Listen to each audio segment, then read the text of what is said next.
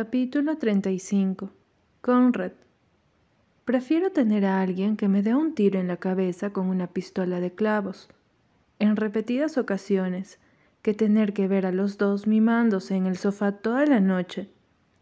Después de que se fueron a cenar, me metí en mi coche y fui rumbo a Boston. Mientras conducía pensé en no volver a Cousin. A la mierda, sería más fácil de esa manera. A mitad de camino, me hice a la idea de que así sería lo mejor. A una hora de casa decidí que se jodan. Yo tenía tanto derecho a estar allí como ellos. Todavía era necesario limpiar las alcantarillas y estaba bastante seguro de haber visto un nido de avispas en la tubería de drenaje. Había todo tipo de cosas que tenía que cuidar. No podía no regresar.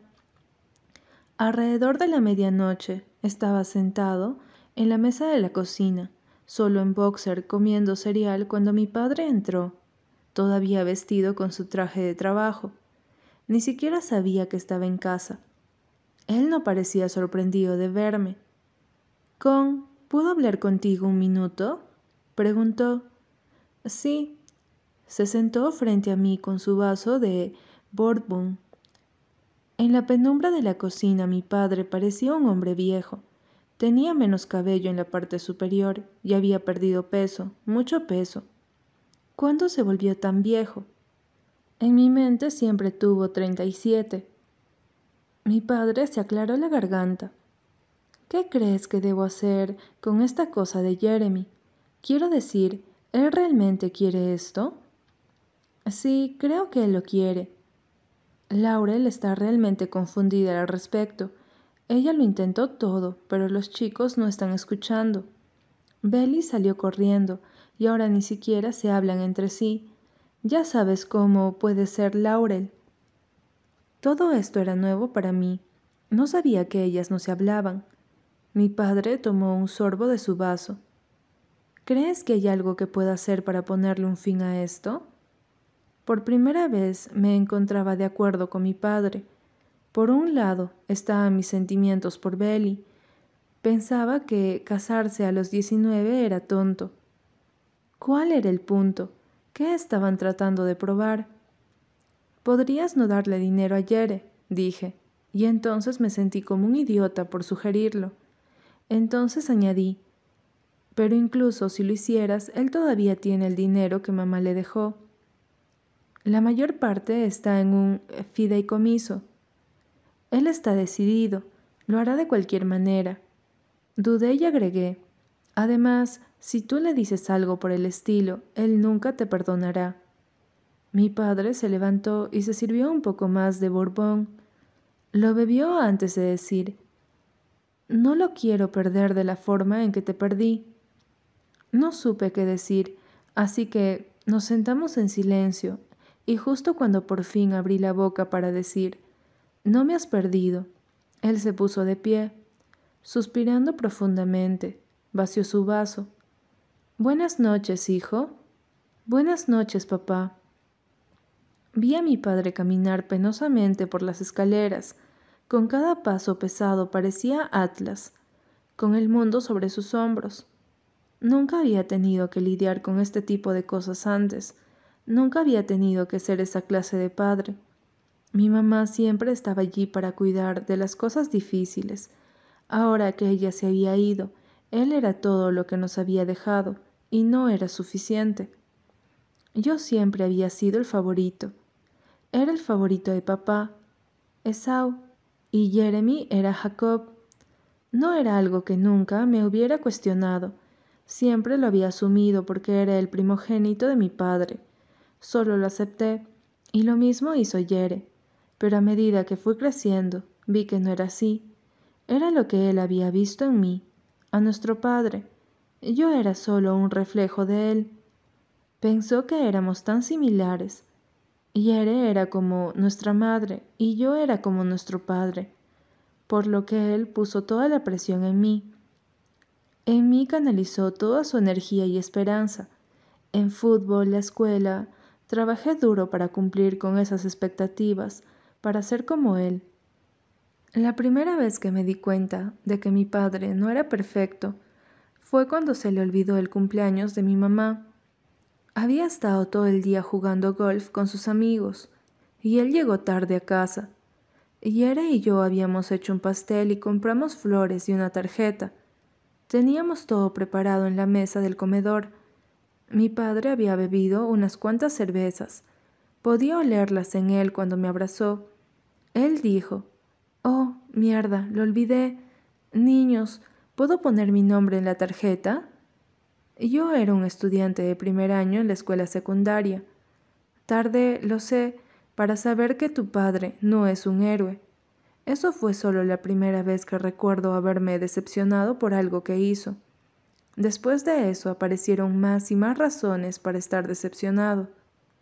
Todo el amor y el orgullo que había sentido por él se convirtió en odio, y entonces me empecé a odiar por lo que me había hecho, porque yo también lo vi, lo parecidos que éramos. Eso me asustó. No quiero ser el tipo de hombre que engaña a su esposa. No quiero ser el tipo de hombre que antepone el trabajo a su familia, que se inclina por los bajos precios en los restaurantes, que nunca se molestó en aprender el nombre de nuestra ama de llaves. A partir de allí, me puse a destruir la imagen que él tenía de mí en su cabeza. Dejé nuestras rutinas para correr en la mañana, dejé las salidas de pesca, el golf, el cual nunca me había gustado de todos modos, y dejé el fútbol, que me encantaba. Había ido a todos mis juegos, filmándolos para poder verlos más adelante y poder señalar los lugares donde había estado mal. Cada vez que había un artículo sobre mí en el periódico, lo enmarcaba y lo colocaba en su estudio. Lo dejé todo para herirlo. Todo lo que hiciera que se sintiera orgulloso de mí, me lo llevé. Me tomó mucho tiempo averiguarlo, que era yo quien había puesto a mi padre en un pedestal. Lo hice yo, no él. Y entonces lo despreciaba por no ser perfecto, por ser humano. Volví a Cousin el lunes por la mañana. Capítulo 36 El lunes por la tarde, Conrad y yo estábamos comiendo en la cubierta. Había pollo a la parrilla y maíz para el almuerzo. Él no había estado bromeando cuando dijo que todo lo que había comido era pollo a la parrilla. ¿Yere te ha dicho lo que quiere que tú y Steven usen para la boda? Pregunté. Conrad negó con la cabeza, luciendo confundido. Creo que los chicos solo llevan trajes para las bodas. Bueno, sí, pero ustedes son como sus padrinos, por lo que todos deberían vestirse igual, pantalones cortos color khaki, y camisas de lino blanco con botones. ¿No te lo dijo?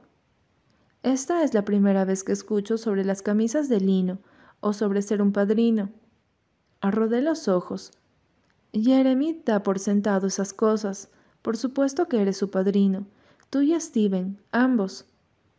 ¿Cómo puede haber dos padrinos? Mejor implica solo a uno. Mordió su mazorca de maíz y después dijo que Steven lo sea, no me importa. No, tú eres el hermano de Jeremy, tienes que ser su padrino. Mi teléfono sonó cuando le explicaba lo que implicaba ser el padrino. No reconocí el número, pero desde que la planificación de la boda se había puesto en marcha, había estado recibiendo una gran cantidad de estas. ¿Con Isabel? No reconocí la voz, sonaba más como alguien de la edad de mi madre, Fuera quien fuese, tenía un fuerte acento de Boston. Le dije, mm, sí, quiero decir, con ella. Mi nombre es Denise Coletti. Estoy llamando desde la oficina de Adam Fisher. Oh, hola, es un placer conocerte. Sí, hola. Solo necesito ver si estás de acuerdo con algunas cosas de la boda. He seleccionado un servicio de catering llamado Elegantly Yours nos hacen los eventos alrededor de la zona. Ellos están haciendo esto de última hora para nosotros. Su agenda se encuentra llena por los meses siguientes. ¿Está bien contigo? Ligeramente le dije, claro. Conrad me miró con curiosidad y yo con la boca musité. Denis Coletti. Sus ojos se abrieron y él hizo un gesto para que le diera el teléfono. Alejé su mano. Luego Denis Coletti dijo, Ahora, ¿cuántas personas están esperando? Veinte, si todos pueden venir. Adam me dijo como cuarenta. Hablaré con él. Pude escucharle escribir. Así que probablemente serán cuatro o cinco aperitivos por persona. ¿Queremos una opción vegetariana para la comida? No creo que Jeremy y yo tengamos amigos vegetarianos. Está bien. ¿Quieres ir a probar los platillos? Creo que probablemente deberías. Uh, está bien. Maravilloso. Voy a reservar para la próxima semana entonces. Ahora, disposición de los asientos. ¿Quieres dos o tres largas mesas o cinco mesas redondas? Mm, no había pensado en las mesas. ¿Y de qué estaba hablando? ¿Cuarenta personas? Estaba deseando el tener a Taylor cerca para así poder decirme qué hacer. ¿Puedo devolverte la llamada? Denise dejó escapar un pequeño suspiro, y yo sabía que había dicho algo equivocado. Claro, pero podría hacerlo más rápido que puedas para que pueda darle el visto bueno. Eso es todo por ahora. Voy a estar en contacto contigo durante la semana. Ah, y felicidades. Muchas gracias, Denise. Junto a mí, Conrad gritó. Hola, Denise. Ella dijo, ¿Esa es Connie? Dile hola de mi parte. Denise dice hola, le dije. Luego dijo algo más y colgó. ¿Qué está pasando? me preguntó Conrad. Él tenía un grano de maíz pegado en la mejilla. ¿Por qué Denise te llama? Guardé mi teléfono y dije, mm, al parecer, la secretaria de tu padre es ahora nuestra coordinadora de bodas y estamos invitando a 40 personas en vez de 20. Con suavidad dijo, Estas son buenas noticias. ¿Cómo es que son buenas noticias? Esto significa que mi papá acepta que ustedes se casen y está pagando por ello. Conrad comenzó a cortar el pollo. Wow, me levanté.